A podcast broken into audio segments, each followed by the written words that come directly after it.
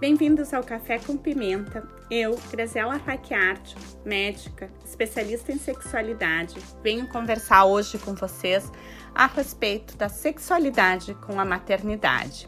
Bom, conversando com diversas mães, com diversas mulheres, percebi que nem sempre é tão fácil retomar a vida sexual após o nascimento de uma criança.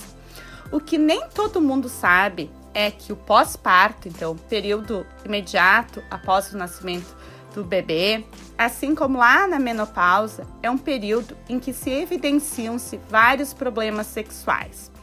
No pós-parto, período puerperal, até cerca de 86% das mulheres apresentam queixas relacionadas ao sexo, sendo a mais frequente a dor.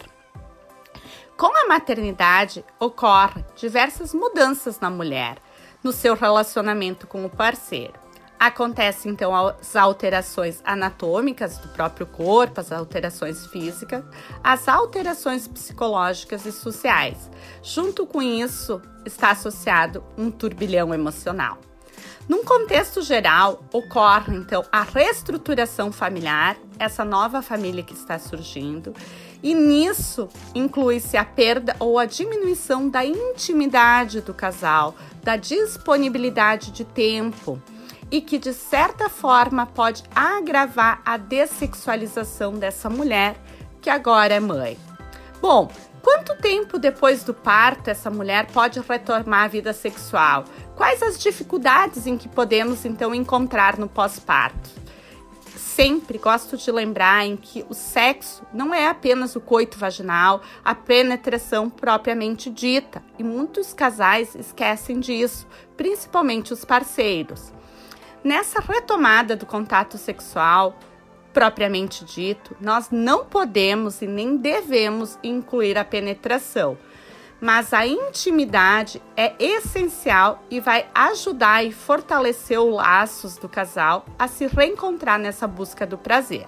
Então, a vida sexual é sim fundamental e pode e deve ser retomada logo no pós-parto, porém sem a penetração, sem colocar pênis na vagina. E ela, essa penetração é contraindicada até por volta da sexta semana pós-parto lá, findando o puerpério propriamente dito, os 42 dias passados. A partir disso, pode-se tentar retomar lentamente, com cuidados, a penetração. Bom, é biologicamente aceitável e é compreensível que a parceria, que a mulher não apresente desejo sexual ou ele esteja diminuído mesmo pós essa quarentena devido a todas as alterações hormonais que o corpo ainda está enfrentando, as alterações físicas e emocionais. Após o parto, então, e durante a amamentação, a mulher pode apresentar várias queixas sexuais, sendo então comum essa diminuição do desejo sexual, podendo apresentar essa dor na penetração, essa dificuldade na lubrificação ou até mesmo apresentar outras alterações que possam ter sido causadas pela via de parto, quando o parto é via vaginal. A dor durante o ato sexual, conhecida como a dispareunia, é uma das principais disfunções sexuais nesse purpério. Quando a gente tem dor no ato sexual, essa dor passa a comprometer o nosso desejo sexual. Quanto mais dor, mais evitação sexual pode acontecer. Então, além de comprometer o desejo, a satisfação sexual e a frequência, o número de relações sexuais fica abalado. O que, que eu tenho que ter cuidado então? Nessa retomada dessa vida sexual, lentamente eu vou avaliar, eu vou conversar com essa mulher e ver como é que esse processo está ocorrendo. Existe uma cobrança da parceria do homem? Não. Bom, eu consegui ter o intercurso sexual, eu consegui ter a penetração, ela não foi dolorosa, eu apresentei uma lubrificação vaginal. Tudo isso é muito importante de ser conversado. Outro fator que por vezes ninguém lembra é como é que está o aspecto psicológico dessa mulher no pós-parto. Por quê? Porque tem alteração sim na sua autoestima. A percepção do corpo dela muda no pós-parto. A barriga demora a voltar ao normal. Não é passados os 40 dias em que eu tenho o corpo do pré-gestacional. Pode acontecer a flacidez, podem-se ainda ter estrias. E o que, que isso pode ser feito para que essa mulher se sinta mais à vontade, em que ela aceite essas mudanças? E como é que o parceiro aborda isso então? É indispensável que durante o pré-natal seja conversado e explique-se para o casal, não apenas para a mulher, que vai, vão ocorrer essas alterações. Tem que desmistificar o conceito de que tudo volta a ser como era antes, passado a quarentena. Isso já, essa explicação e conscientização já provocar um confrontamento dessas ideias de que vai ter supressão do sono, em que a qualidade de vida, principalmente nos primeiros meses, vai ter uma interferência negativa no casal, já ajuda e diminui os riscos de depressão pós-parto. Então, é fundamental conversar sobre os sentimentos, as inseguranças, os receios.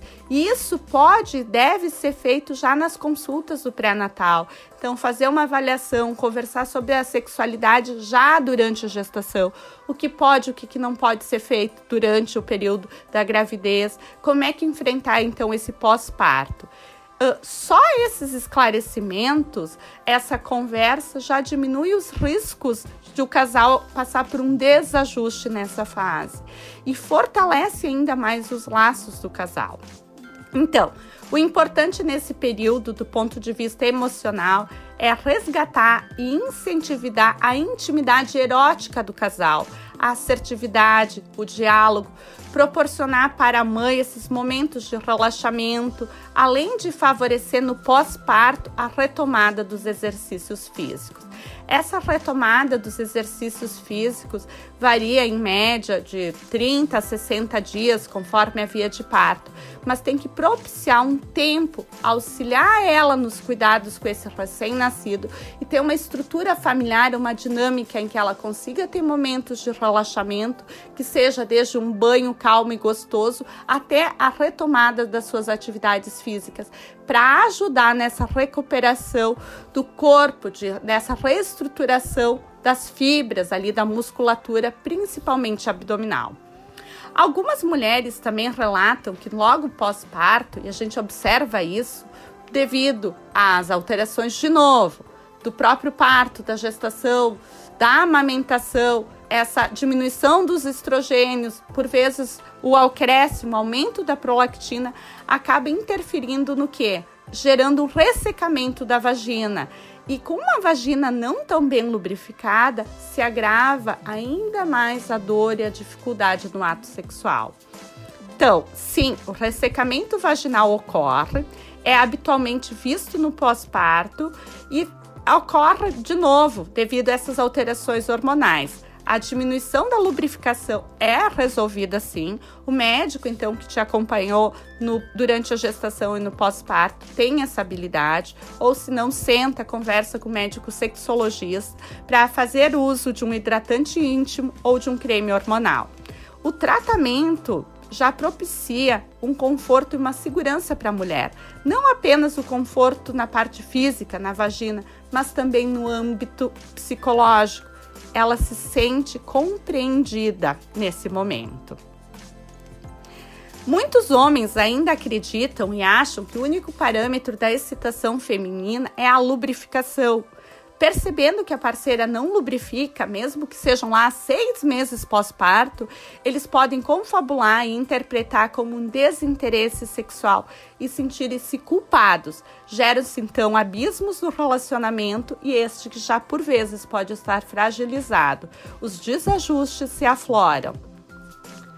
Há alguma dica específica então para passar por esse período do pós-parto para que a mulher se sinta bem durante o sexo? alguma prática que não seja recomendada? Sim, o ato sexual é uma conjunção de sensações e sentimentos. Para incrementá-lo, então, para melhorá-lo, faz-se necessário erotismo e intimidade. Um corpo saudável, uma boa parceria, uma mente ativa, capaz de fantasiar são os segredos para vivenciar a sexualidade de uma forma mais plena. Como o marido, como esse pai, então, pode ajudar a mulher nessa fase para retomar a vida sexual e qual o seu papel, que é de extrema importância? Então, o marido é peça fundamental nessa nova etapa de vida e deve investir sempre no seu relacionamento com a parceira. Desde o pós-parto imediato, é importante a sua presença efetiva, seja com carinhos, com companheirismo, afetividade e ou seja nos cuidados com o lar e com o recém-nascido. Essa mãe precisa de amparo, precisa de auxílio, precisa de cuidado. E como então fazer esse investimento? Seduzindo e conquistando a parceira. E esta está tão envolvida nesse novo elo de amor com o seu filho. Então, o parceiro precisa procurar o seu espaço dentro desse novo, nesse novo vínculo familiar. Ele tem que lembrar que ele faz parte desse contexto. E a intimidade do casal, principalmente, não é nesse momento, não é uma intimidade sexual com um ato propriamente dito. É essa parceria, esse envolvimento, essa nova família que foi constituída. Todos esses confrontos, todas essas dificuldades, quando surgem, principalmente num casal, que a gente brinca que são os pais de primeira viagem, pode ser muito turbulenta. Por quê? Porque essa mãe, essa mulher está muito envolvida e isso é indispensável que ela esteja muito envolvida nesse novo elo, nesse novo vínculo, nos cuidados com esse recém-nascido. Porém, o parceiro pode se sentir negligenciado. Ele, por vezes, não sabe avaliar e interpretar essa evitação sexual, e isso distancia ainda mais o casal. Mas aqui cabe uma ressalva muitas mulheres, muitas mães, mesmo anos após o parto, então, passado por todas as alterações orgânicas, as alterações hormonais, acabam afastando-se do parceiro. Não se reconsolida o vínculo do casal. Não existe mais o papel do homem e mulher, existe o papel de pai e mãe. O papel de pai e mãe é de extrema importância, sim, para o filho, mas o papel de homem, mulher, de casal, o vínculo sexual é indispensável que seja retomado e mantido no pós-parto. A gente brinca que o pós-parto é a pós-vida inteira, não é a quarentena. Então, o casal tem que investir na sua sexualidade. Esse vínculo homem-mulher, quando começa a ser perdido e mantém-se essa exclusão, pós um, dois, três anos do relacionamento gera danos e por vezes torna esse relacionamento insustentável. Lembrem-se sempre, casais, a prioridade é continuar investindo no relacionamento, dedicando tempo, carinho, afetividade um ao outro.